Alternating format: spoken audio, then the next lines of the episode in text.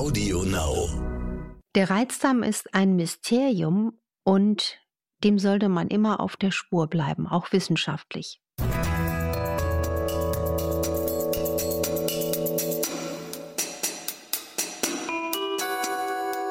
Dr. Anne Fleck, Gesundheit und Ernährung mit Brigitte Leben.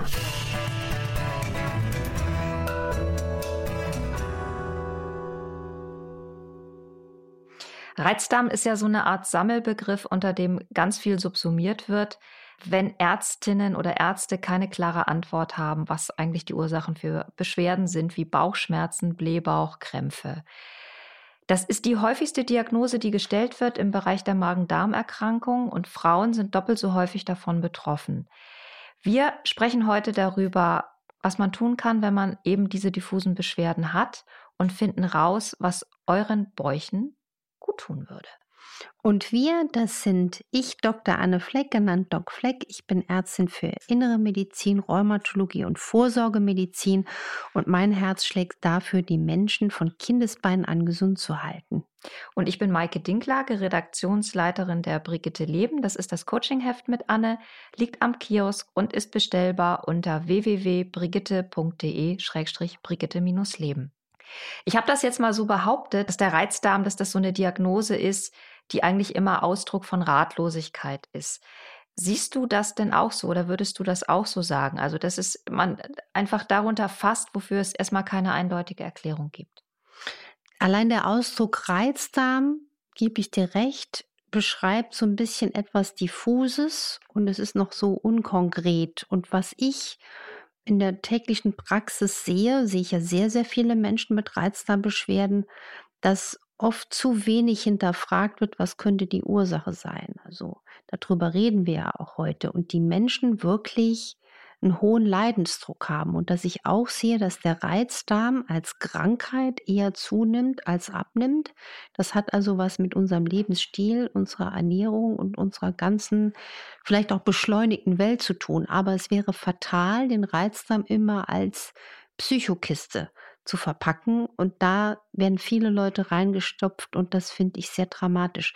Es gibt ja auch, und das hatten wir hier im Podcast auch schon beleuchtet, das Mastzellaktivierungssyndrom.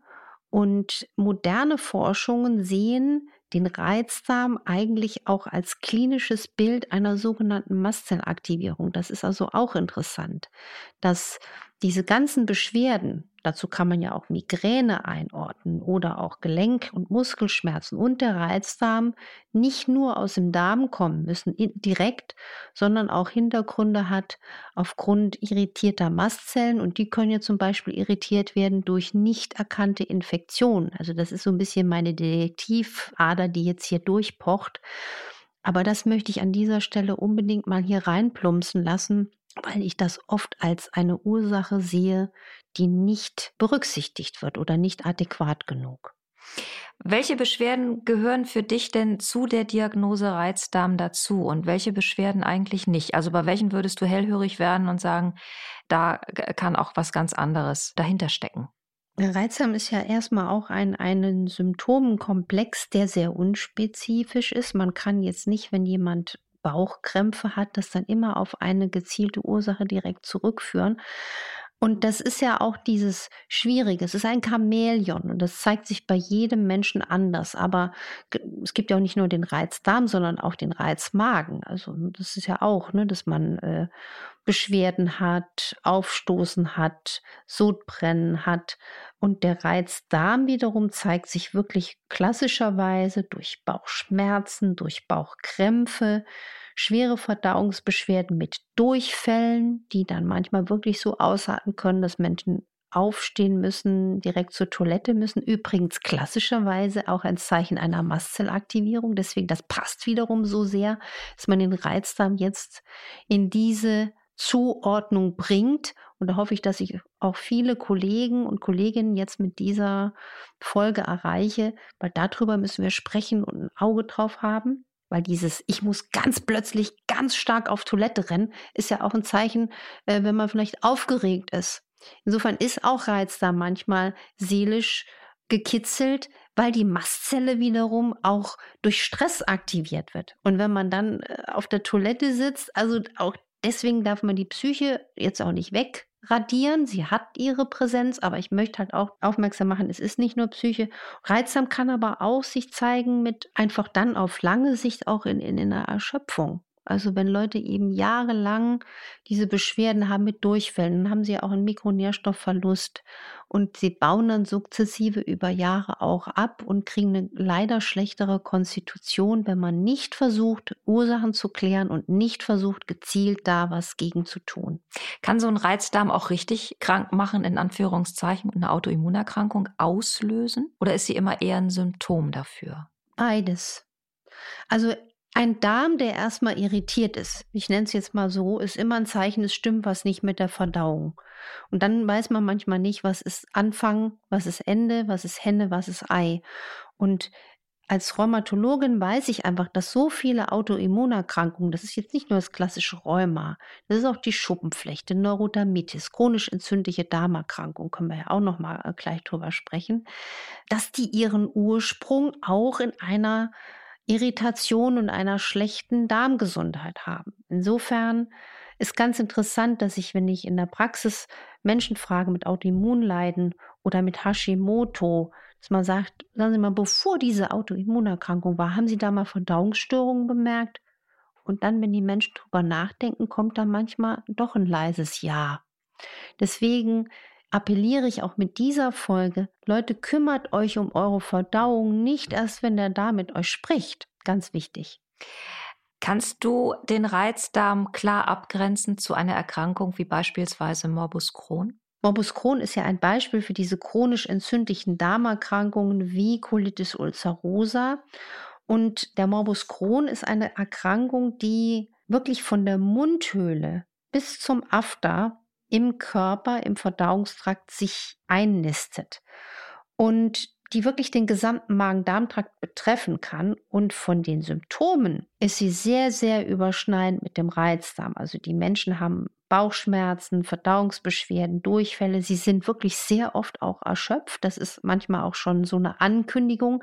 Deswegen, jetzt habe ich ja im Buch Energy beschrieben, dass man Müdigkeit nicht nur bagatellisieren darf oder denkt, ich bin jetzt gestresst, habe wenig geschlafen oder ich bin endlos lang gewandert. Alles tolle Gründe, müde zu sein. Aber wenn man dauerschlapp ist und Verdauungsbeschwerden hat, sollte man sich auch mal fachärztlich vorstellen und abklären, ob es da einen Grund für gibt. Und wenn man den Verdacht hat, also auch diese schweren Durchfälle hat, auch schleimige Durchfälle hat oder auch blutige Durchfälle hat, das wäre wiederum ein Zeichen für Colitis ulcerosa, mein dringender Rat, einen guten Facharzt für Gastroenterologie aufzusuchen, um eine Klärung hier herbeizuführen, weil das wäre fatal, wenn man das verkennt, weil ein Morbus Crohn braucht auch nicht nur eine solide individuelle Ernährungsumstellung, sondern unter Umständen auch eine gute Medikation.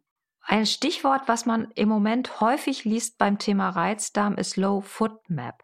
Das ist so eine spezielle Reizdarmdiät, die eben dann helfen soll bei diesen Beschwerden. Was ist denn das genau und was hältst du davon? Low Food Map ist wirklich wissenschaftlich belegt, weil man verzichtet in dieser Ernährung auf schwer verdauliche Kohlenhydrate und es ist gibt ja wunderbare Listen, die man sich im Internet downloaden kann. Es ist wirklich so, wenn man den Menschen mit Reizdarm erstmal das an die Hand gibt. Ich mache das dann so, ich gebe denen eine Liste in der Praxis mit und sagt, ihr guckt euch die Liste durch, ihr holt euch einen Textmarker und markert das an, was euch gut schmeckt. Man muss ja nicht alles essen, was auf der Liste steht, sondern nur das, was einem dann gut schmeckt. Und dass durch diese weniger schwere Verdauung die Menschen sehr stark davon profitieren. Und das ist interessant. Was auch auf der Liste dann gestrichen wird, ist Milch und Gluten. Und da zeigt sich wieder so ein Schlüssel für uns, den man benutzen könnte, dass der Verzicht auf Milcheiweiß und Gluteneiweiß auch einem gestörten Darm oft viel Linderung bringt. Und das erlebe ich auch täglich in der Praxis. Reizdarmsymptome treten ja auch oft nach einer Infektion auf. Was hat es denn damit auf sich? Das sehe ich auch sehr oft, dass Menschen nach einer Magen-Darm-Infektionen, die oft leider auch zu selten wirklich solide diagnostiziert werden. Also zum Beispiel eine Infektion mit Campylobacter kriegt man aus ähm, infiziertem Fleisch oder Yersinien oder Salmonellen, dass diese schweren Infektionen die Darmschleimhaut noch über Monate hinweg irritieren können. Auch so ein Erreger ist Clostridium difficile was man bekommen kann nach einer längeren Antibiotikaeinnahme oder man holt sich das leider, schreckliches Thema, in Krankenhäusern. Mhm. Krankenhauskeime, fürchterliches Thema, ärgert mich schwarz, müsste man dringend gesundheitspolitisch eingreifen. Und diese Reizdarmsymptomatik, die dann Menschen davontragen, ist einfach auf diese chronische oder, oder diese akute eher Infektion zurückzuführen und auch oft getriggert durch die notwendige Einnahme von Antibiotika, die dann zur Unterdrückung dieser Infektion eingesetzt werden müssen, die aber die gesunden Truppen der Darmbakterien aus dem Paradies vertreiben. Und deswegen ist es so wichtig, in diesem Fall solide zu schauen, da würde es sogar manchmal sinnvoll sein, wirklich eine, eine Mikrobiomanalyse zu machen. Die empfehle ich nicht inflationär. Das ist ja sehr, sehr teuer. Das zahlen die Krankenkassen leider nicht. Aber dass man dann bei einer anhaltenden Beschwerdesymptomatik auch mal gezielt nachschaut, welche Truppen sind hier vermindert. Und in der Regel profitieren dann aber die meisten Menschen davon, wenn man ihnen eine individuell passende Ernährungsumstellung gibt, indem man sie mit guten Omega-3-Fetten, also Algenölen versorgt, indem man die Darmschleimhaut wieder saniert durch die Gabe von zum Beispiel B-Vitaminen und auch liebevoll dann mit probiotisch-präbiotischen Lebensmitteln arbeitet, also Präbiotika auch vorsichtigen Ballaststoffzufuhren arbeitet, ob das jetzt Flohsamenschalen gemahlen sind oder Akazienfasern, viel Gemüse und Grünzeug und dann auch die Gabe von Probiotika, also Bakterienstämmen. Das sind dann meistens die Lacto- und Bifidobacillen, die vermindert sind. Und was man in Stuhlanalysen auch oft sieht, dass die Akkermansia-Bakterien vermindert sind. Akkermansia mucinophila, für alle, die noch Latein oder überhaupt in der Schule hatten. Mucinophil heißt Mukos der Schleim und Philos griechisch der Freund. Also das sind die Freunde der Schleimbildung im Darm. Und Schleim klingt erstmal so ungesund. Nee, ist ganz toll. Denn die Darmschleimhaut, die will ja auch geschützt sein. Und diese Akkermansia-Bakterien, das sind ganz fleißige Bakterien, die bilden so eine gesunde Schleimschicht über die Darmschleimhaut und die sind bei ganz vielen Menschen vermindert. Und diese Bakterien, die lieben zum Beispiel Bitterstoffe, Chicorée, Radicchio, Löwenzahn, Rauke. Man kann auch mit Löwenzahntee ein bisschen nachhelfen. Man kann auch Bitterstoffe als Spray zuführen, aber bitte ohne ohne Alkohol und Konservierungsstoffe. Es gibt ja auch Bittersprays zum Beispiel mit Vitamin B12. Dann hat man mit einem Hub Bitterstoffe und B12 und B12 ist auch wichtig für die Darmschleimhaut. Und diese Darmbakterien brauchen einfach auch eine gewisse Regelmäßigkeit, auch so ein bisschen längeren Atem, dass sie sich aufbauen. Und dann, lange Rede, langer Sinn, kann man auch nach einer schweren Infektion, die den Darm irritiert hat, wieder eine Sanierung schaffen. Man sollte aber einen langen Atem haben. Das klingt so, als würde man den Reizdarm auch wieder wegkriegen. Also die landläufige Meinung ist ja, wenn man das mal hat, dann leidet man ein Leben lang drin dran. Nach dem, was du jetzt gesagt hast, würde ich sagen, Reizdarm ist kurierbar. Es ist nicht einfach. Man kann ihn in Remission kriegen, also man kann ihn stoppen. Und ja, ich kann wirklich mit Freude hier erzählen, ich habe Menschen von dem Reizdarm losbekommen. Was beim Reizdarm auch ganz, ganz wichtig ist, ist, dass man auch Rituale der Entschleunigung einbaut, Rituale des Atmens einbaut, dass man auch zum Beispiel, und das beschreibe ich ja auch gern in meinen Büchern, auch eine, eine, eine Darmmassage macht. Also ich bin ja noch ausgebildeter FX-Meyer-Arzt. Da gibt es, ich glaube, irgendwie in Deutschland und Österreich 200, 300 überhaupt, die das noch können. Da macht man eigentlich mit dem Bauch eine Lymphdrainage des Bauchraums und die ist sowas von gesund und das kann man aber vielleicht auch mal einen Physiotherapeuten fragen, der eine Lymphdrainage kann, dass ich sage, können Sie mir mal meinen Magen-Darm-Trakt massieren? Dass man, man kann das aber auch ein bisschen selber liebevoll machen, dass man den Darm massiert. Und noch eine Sache fällt mir gerade an der Stelle ein. Es gibt eine Patientin von mir, die hatte einen ganz schweren Reizdarm. Die hat den wunderbar im Griff, dank einer einfachen Ernährungsumstellung bisschen Probiotika, Präbiotika und ich habe die zu einem Osteopathen geschickt.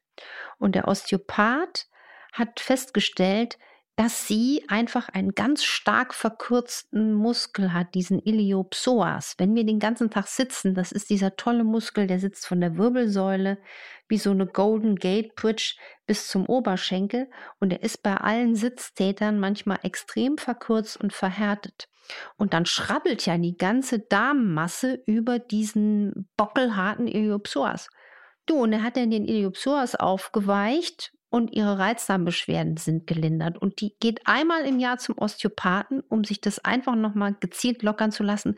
Also lange Rede, lange Sinn. Wer Reizdarmbeschwerden hat, der sollte nicht nur besser essen und mal ein bisschen atmen und den Darm sanieren, sondern der sollte vielleicht auch mal einen guten Osteopathen aufsuchen.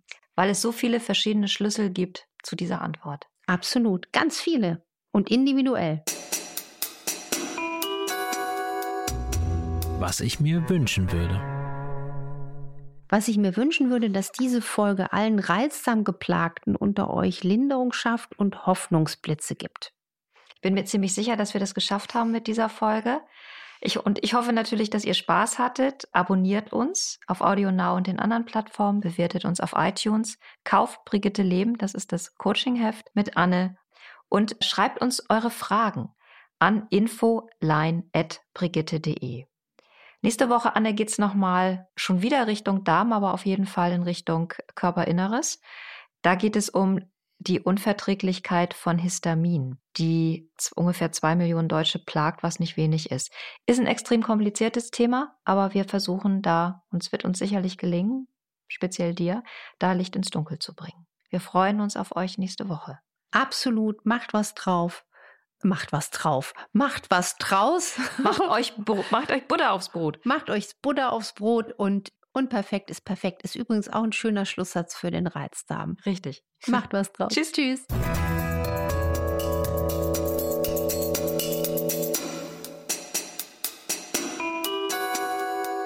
Dr. Anne Fleck, Gesundheit und Ernährung mit Brigitte Leben.